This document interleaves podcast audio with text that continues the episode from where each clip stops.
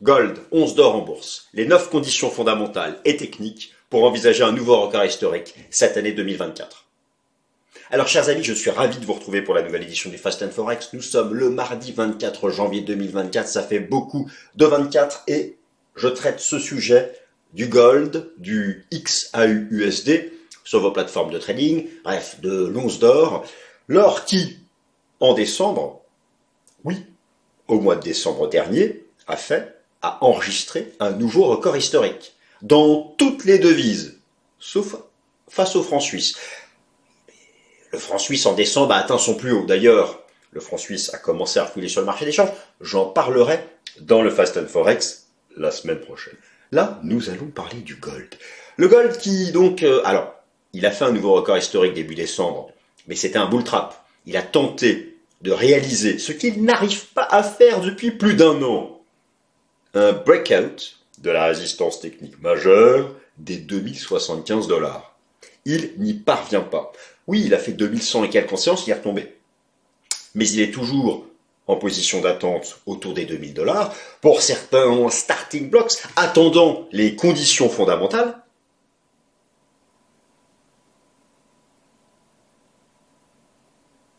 nécessaires pour se libérer enfin de ces starting blocks. Et vous savez comment ça se passe sur une piste d'athlétisme. Lorsqu'un sportif libère ses petites pattes du starting box, il file et atteint de nouveaux records. En termes de métaphore, on va les passer en vue. Euh, on va faire aussi euh, ce que vous m'avez demandé parce que je lis vos commentaires et je vous en remercie. Nous allons euh, faire aussi un point technique en fait sur l'ensemble des métaux précieux. Donc j'ai travaillé le platine, le palladium et, l'argent métal. Je vais vous donner les seuils techniques. Vous allez voir, il y a, il y a, il y a peut-être une opportunité sur le palladium. Sur platine et, et, argent métal, il y a vraiment des supports techniques évidents que je vais vous montrer. Et bien sûr le gold, je vais actualiser mon décompte en vague d'Elliott, car je vous propose un décompte en vague d'Elliott haussier depuis euh, maintenant de nombreux mois, et je suis très satisfait, enfin en tout cas pas mécontent d'avoir constaté qu'effectivement l'or a fait un nouveau record historique en dollars, en particulier en décembre, donnant raison donc à mon approche fractale. Maintenant, où en est-elle? Est-ce que c'est terminé? Euh, Dans quelle vague sommes-nous? Euh, Est-ce qu'on a fini la vague haussière? Sommes-nous simplement en train de la, construire? Vague 3, vague 4, vague 5, vague... Bon, on va regarder ça en détail. Donc voilà, le plan s'affiche sous vos yeux. On commence par les neuf conditions fondamentales pour un nouveau record historique de l'or en bourse en 2024 et je vais donc illustrer mon propos. Le décompte fractal et puis l'analyse technique euh, de, ces métaux précieux. Donc euh, ben, c'est parti, euh, chers amis. Voilà, j'espère que vous êtes tranquillou. Si vous regardez la vidéo mercredi matin, vous avez votre petit café, votre petit thé vert. Vous savez, le thé vert, c'est antioxydant. Moi, je suis passé au thé vert. Parfois, certains me demandent comment je fais pour ça, pour avoir la patate. Dans les vidéos, vie saine, healthy food, sport tous les jours. Tous les jours, une heure de sport. Thé vert à gogo. Voilà les amis, c'est ça, c'est comme ça qu'on se booste dès le petit matin. Bon, il faut aussi avoir fait une bonne nuit de sommeil. Bon, ben, ça c'était un autre sujet. Alors c'est parti, donc première partie, ça fait beaucoup de parties. First ports, the night conditions pour un nouveau record historique du prix de l'or en 2024. Et vous allez voir, il y en a un certain nombre. moi, je vous demande simplement de vous armer de patience. Cela viendra dans le courant de l'année, mais pas forcément au début d'année. Alors déjà, commençons par le commencement. Je vous ai remis ici un graphique que je vous présente régulièrement, mais que vous devez avoir toujours en tête, notamment lorsqu'on va regarder les conditions qui vont s'afficher ici, les composantes de la demande d'or. Car si l'or doit aller plus haut, il faut que l'ensemble de ces demandes contribuent. C'est-à-dire la demande physique, la demande financière ou financière et celle des banques centrales. La seule façon pour que l'or réalise enfin ce qu'il a du mal à faire depuis longtemps. Hein. On va quand même montrer de quoi ce qu'on parle. Je vais passer ici sur un graphique en données mensuelles. Voilà, ce que tout le monde veut savoir, c'est est-ce qu'on va enfin faire sauter ça? Leur va-t-il enfin faire sauter le verrou des 200 Voilà, bon là, vous avez déjà mon décompte pour l'année, mais on, va regarder ça après. C'est ça, c'est... mais pour faire sauter ça, pour faire sauter ça, il faut des conditions fondamentales. Il faut un certain nombre de conditions fondamentales à euh, réunir. Et donc, il faut les réunir.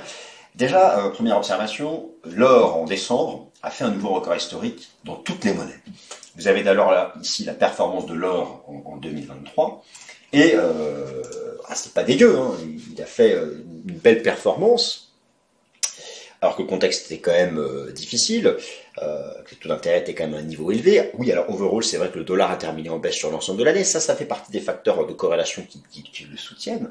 Mais il y a eu aussi la prime de risque géopolitique, euh, les achats des banques centrales. Bon, là, je, je suis déjà en train de lister les conditions. Dites-vous bien une chose.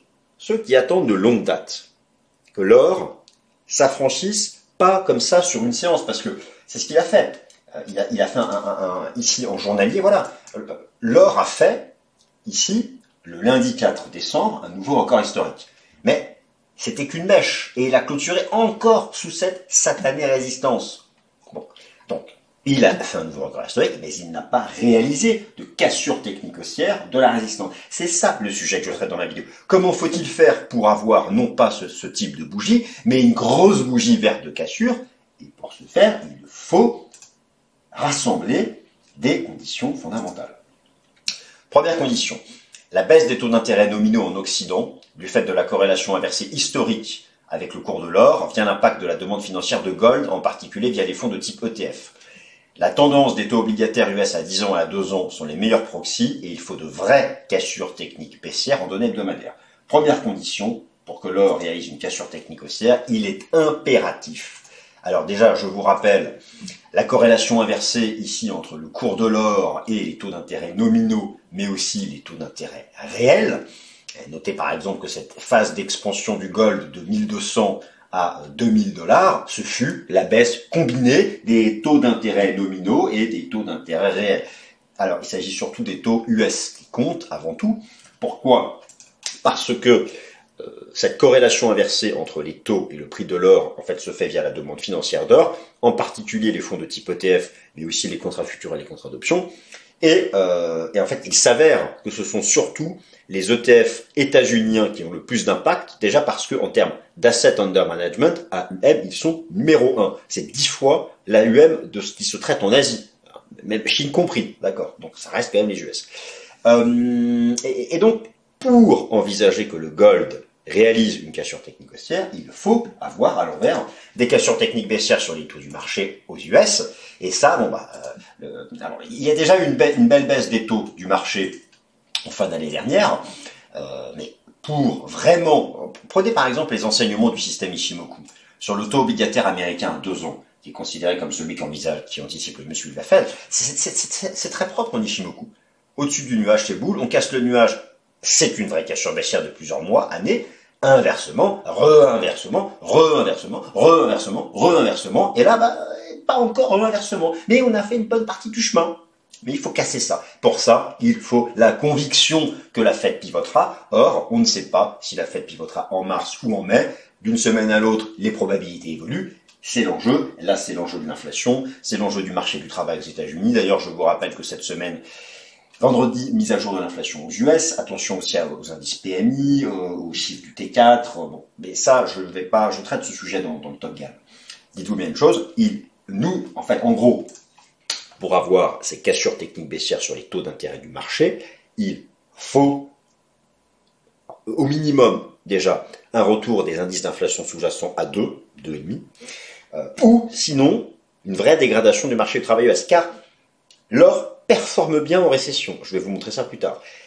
Ça, c'est la, condition du cadre macroéconomique prospectif, mais c'est la condition numéro 9. Donc là, je suis déjà en train de, de beaucoup trop avancer. Allez, j'accélère.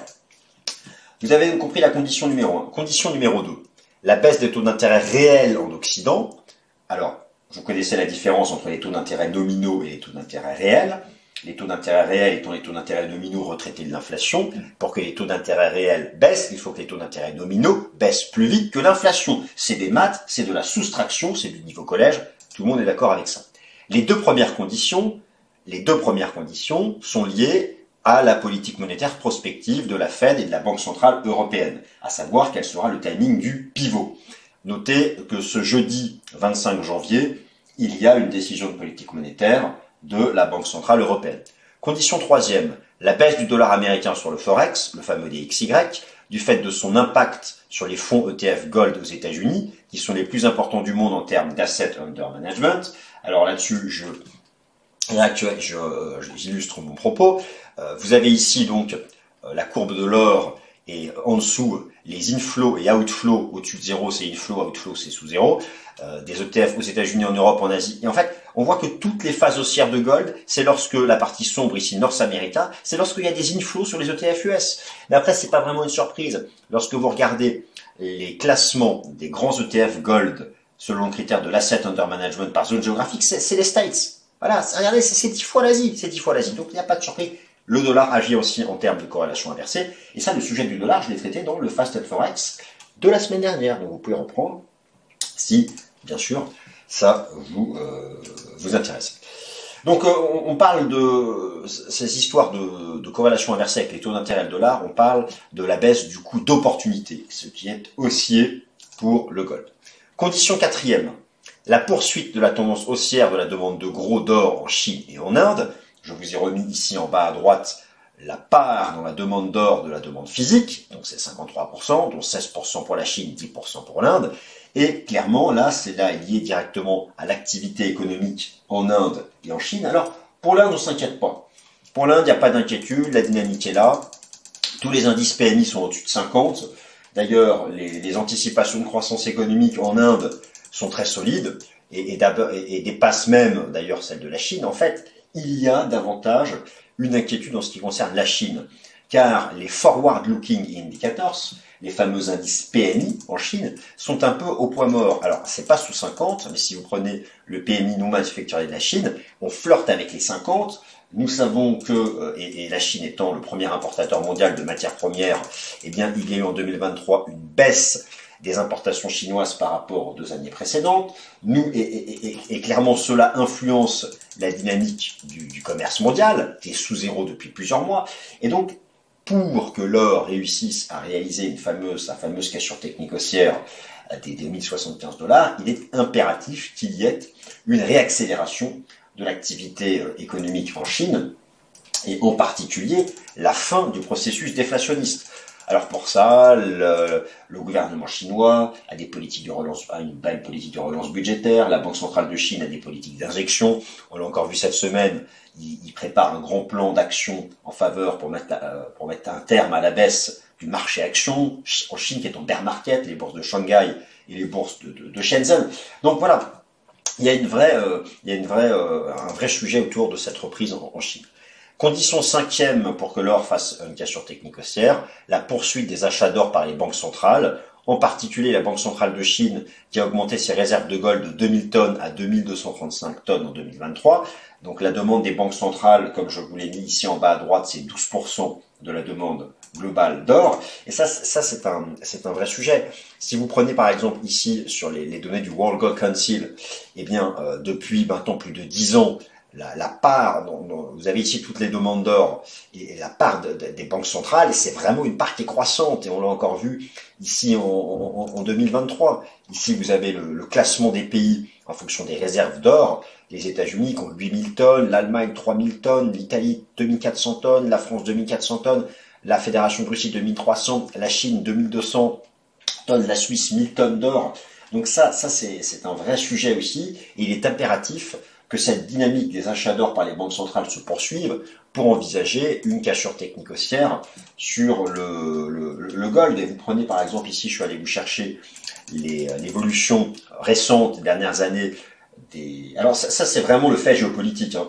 Ici, vous avez donc l'évolution des réserves d'or de la Chine. Bon, c'est un graphique haussier.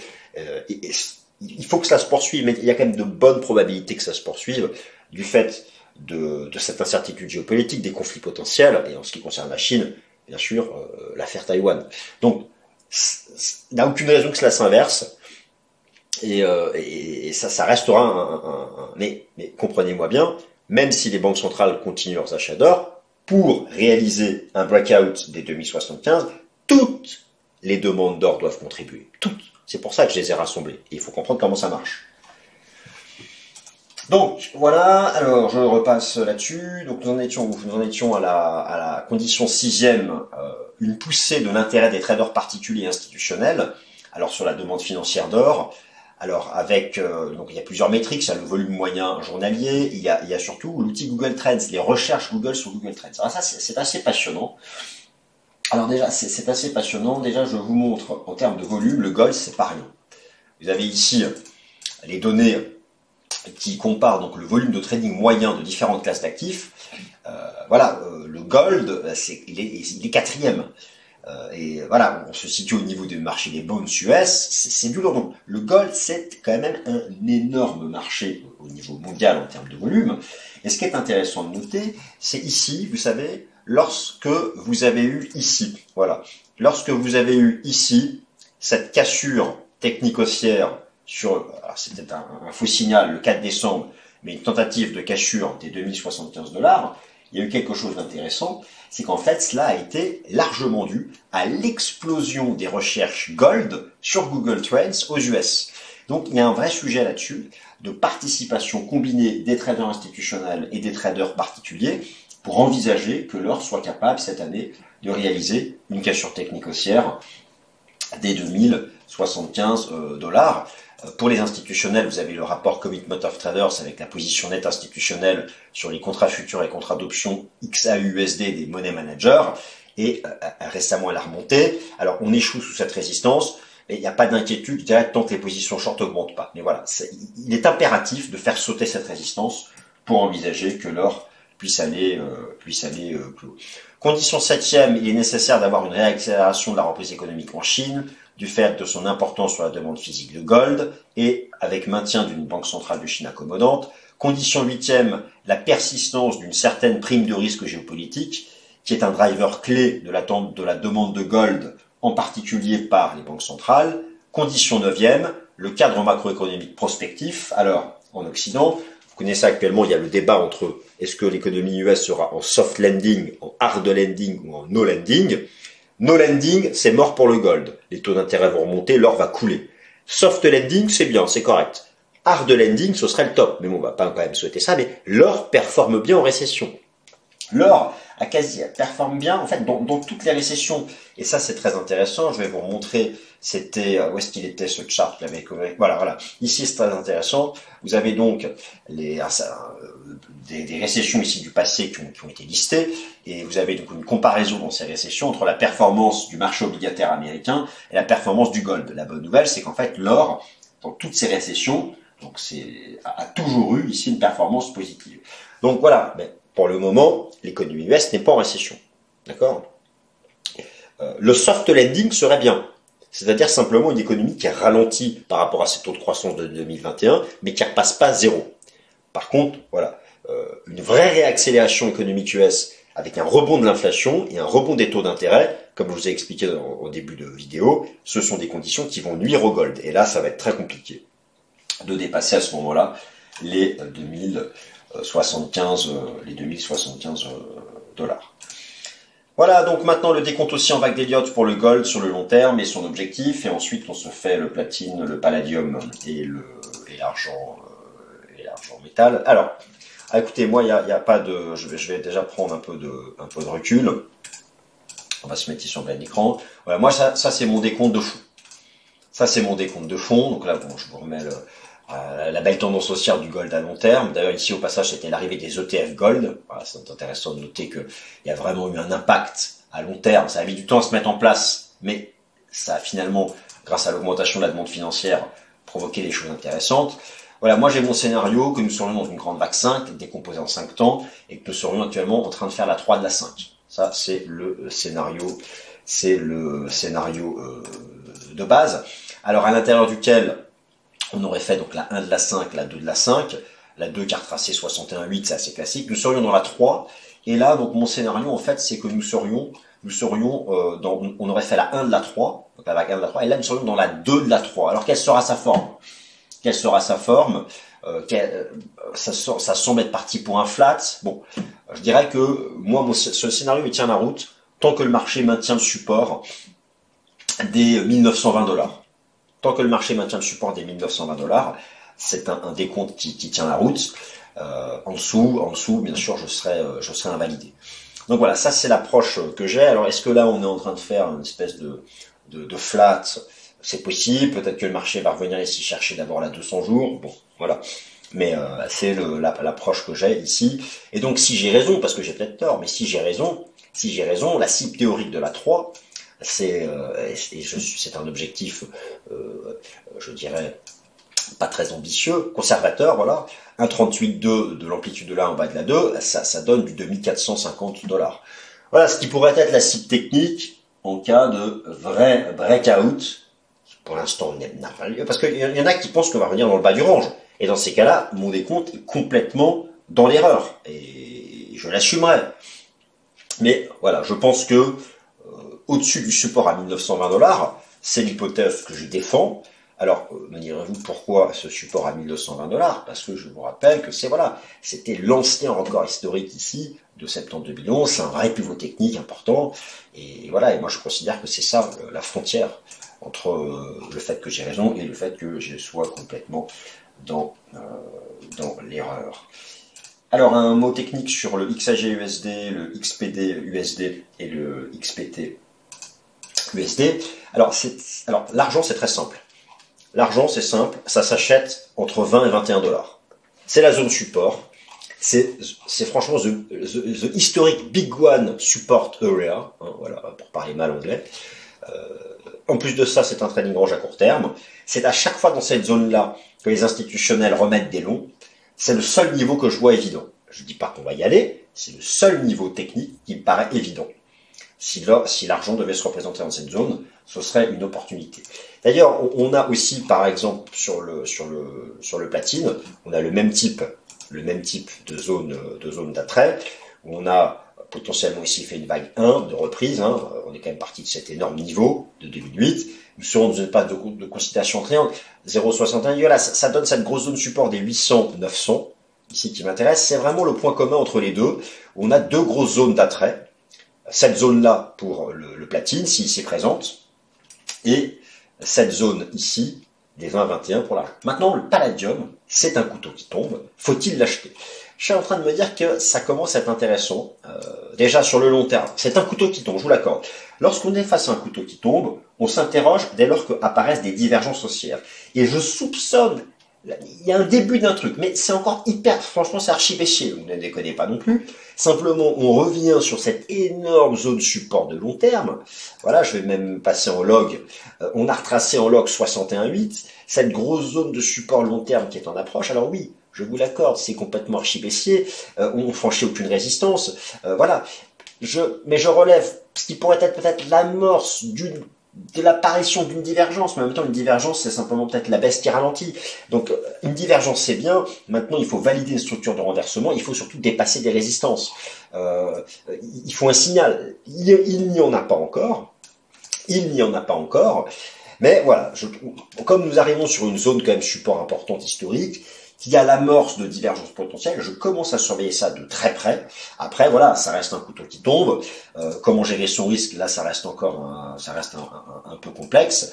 Voilà, donc prudence. Mais voilà, je, commence à surveiller ça. Après, je dis pas qu'il faut acheter le palladium. Je suis beaucoup plus à l'aise sur des grosses zones support entre 20 et 21 sur l'argent métal euh, ou euh, sur le platine ici au niveau des 830-850 que le palladium qui est un couteau qui tombe. Mais je ne serais pas surpris que cette année finisse par se, renverser, se redémarrer à la hausse le, palladium. Maintenant, voilà, il va falloir euh, observer des, signaux techniques. En mensuel, le RSI est survendu, mais on, voit bien qu'on approche de la fin du truc.